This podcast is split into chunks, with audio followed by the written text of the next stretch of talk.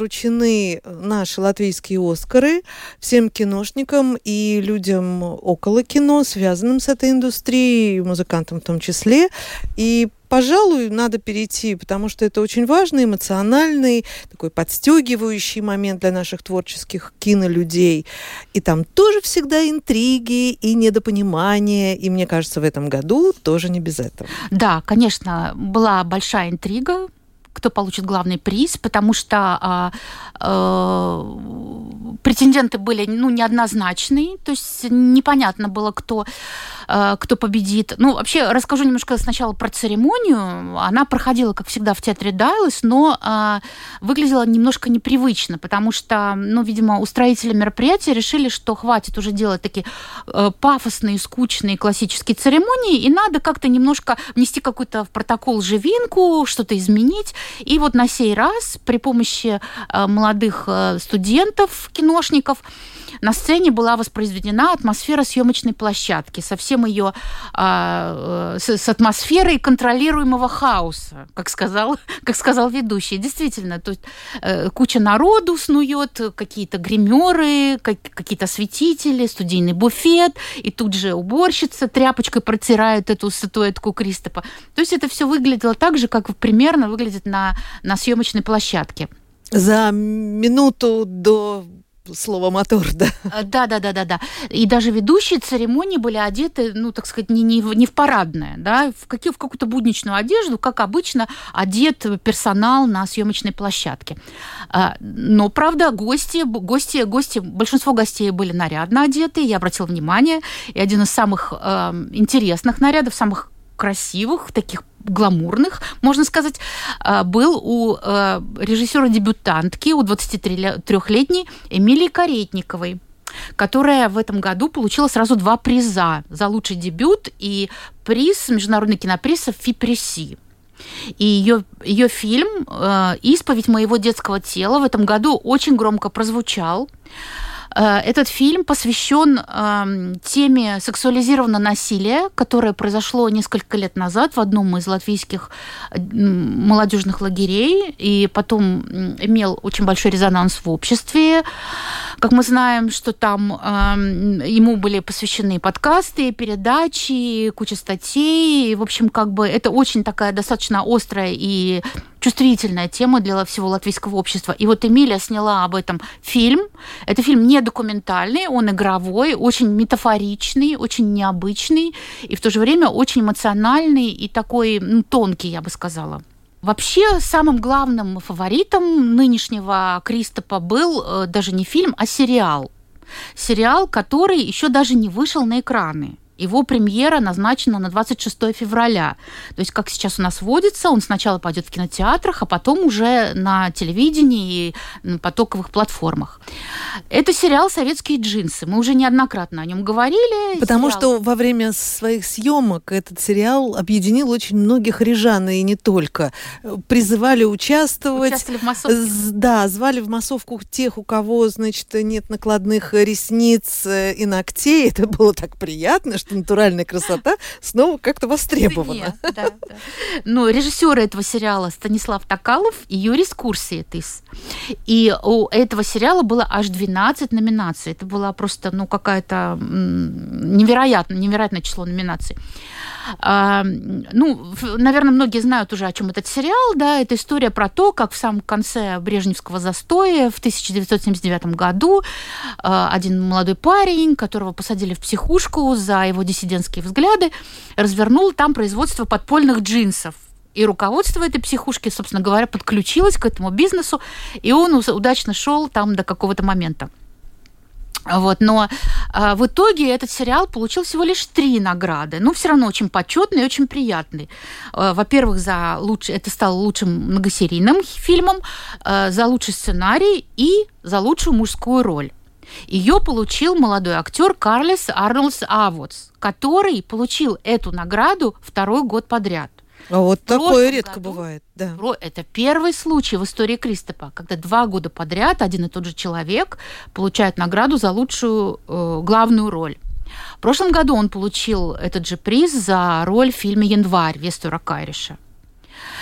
Что касается приза за лучшую женскую роль, то его получила Эрика Эглая Гравеле, актриса, которая сыграла образ э, известного деятеля Атмада Иты Казакевич в фильме «Моя свобода». Этот фильм э, многие ждали, э, его, а он получил очень хорошие рецензии, но тем не менее как-то вот у международного жюри на э, церемонии Кристопа он особых восторгов не вызвал. Хотя э, литовский актер Дариус Мишкаускас, который сыграл мужа вот, Иты Казакевич, он получил приз за лучшую мужскую роль второго плана. Ну что, тоже очень То есть, ценно, то есть да. как бы у этого фильма все-таки он две награды унес. Но э, не этот сам фильм, при всем уважении к его теме, да, не, а, не фильм а, одного из самых титулованных и талантливых латвийских режиссеров Юриса Пошкуса «Солнце светит 24 часа», а, не, это вообще многострадальная картина, которая 8 лет снималась и которую все очень ждали. Они не получили особого признания и особых призов. Да? Ну, четыре Кристопа, довольно много наград в этом году досталось фильму Айка Карапетяна «Бесстыжие». Э, значит, он был признан лучшим режиссером. Фильм получил также призы за лучшую музыку, э, за лучшего оператора, лучшего художника. Но этот фильм тоже не получил самую главную награду. А самую главную награду, то есть лучшим фильмом года, был признан неожиданно для всех. И вот это главная интрига нынешнего, нынешней церемонии Кристопа. Это довольно скромная картина Эльзы Гауи под названием «Открытки из Рима». Фильм рассказывает про двух вышедших на пенсию почтальонов, мужа и жену, которые всегда мечтали съездить в Рим, но происходит э, вот беда, с героиней происходит беда, у нее начинаются деменции. Не хочу спойлерить, картина э, очень, с одной стороны, простая, а с другой стороны, очень тонкая – и э, я думаю, что ее посмотреть нужно всем. Для того, если вы хотите э, вот получить то, что мы, то, что мы ждем от кино, то есть как-то э, взбудоражить нашу душу. Да, не просто сидеть тупо, наслаждаться каким-то зрелищем, там, смеяться или восторгаться спецэффектами, а получить какой-то заряд чего-то человечного. Вот для таких людей я рекомендую посмотреть этот фильм. А тема-то вообще касается каждого. Да, да. Ну давайте все-таки послушаем мнение профессионала, послушаем мнение члена жюри Большого Кристопа, известного кинокритика, художественного руководителя кинотеатра Splendid Palace Дайры Абулыни.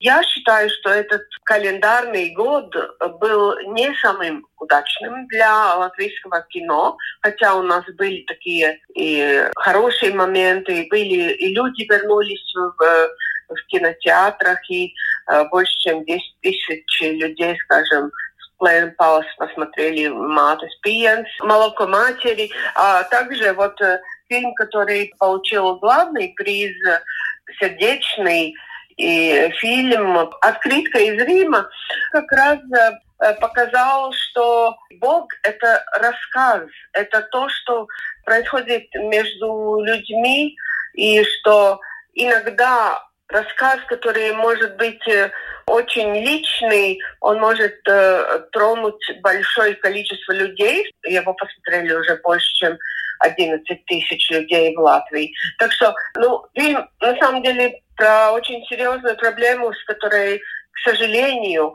сталкивается почти каждая семья. В семье есть mm-hmm. человек, который стареет, или человек, который болеет, и ты не знаешь, как продолжать эту жизнь, как э, продолжать эту жизнь полноценно для э, человека, который болеет, и для себя. И вот такая, ну, такая очень-очень личная тема, которая на самом деле сделан был очень такой камерном стиле. Очень маленькие деньги, за которые был сделан этот фильм э, Элзы Гауи, э, инсценированные фильмы, которые были в этом году, тоже вот э, «Молоко матери» и также фильм «Солнце светит». Они имели какие-то или драматургические недостатки, или не до конца реализованность идей. Вопрос не в том, что можно сделать очень дорогой фильм. Вопрос в том, можно ли сделать хороший рассказ, который э, будет э, трогать э, людей, будет трогательным для зрителей и который будет сделан профессионально.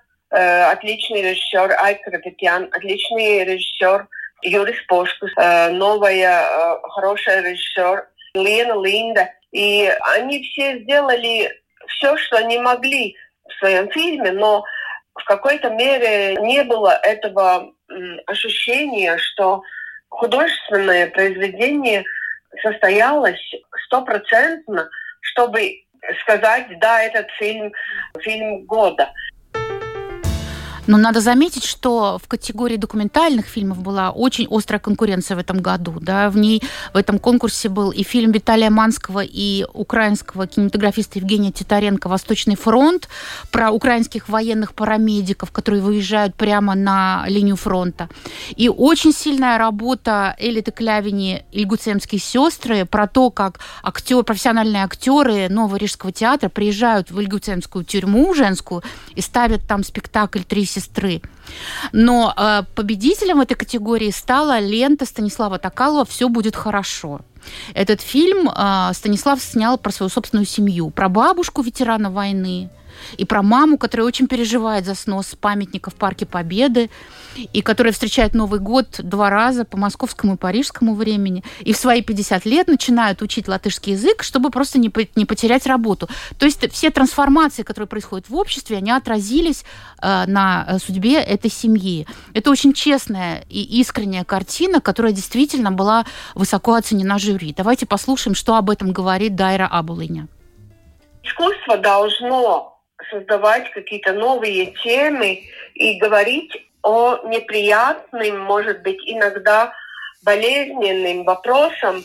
Ну, то есть не каждый из нас хочет и знает об этом. И если есть храбрость у режиссера так лично, как у Токалова, э, рассказывать свою семейную историю, те зарубежные журисты, которые участвовали, они очень, э, можно сказать, даже не было сомнений, что фильм сделан хорошо. Не было в этом сомнений.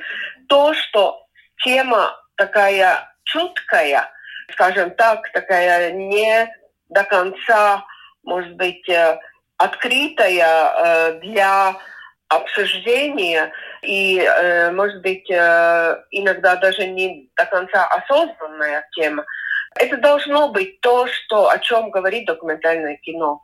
Поэтому все другое мы можем через э, другие медиа узнать, но чтобы осознать и сделать какой-то эмоциональный, э, метафорный иногда, то есть открыть какой-то такой пласт информации для э, людей, которые иначе бы про это и не думали, бы и не смотрели на это бы.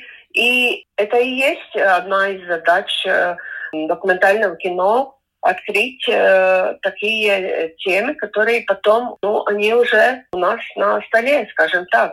Мы всегда знали, что Латвия очень национально разная, и э, у нас есть большой процент э, русскоговорящей аудитории, но мы не всегда об этом Э, говорили откровенно, что есть э, внутренние какие-то проблемы коммуникации.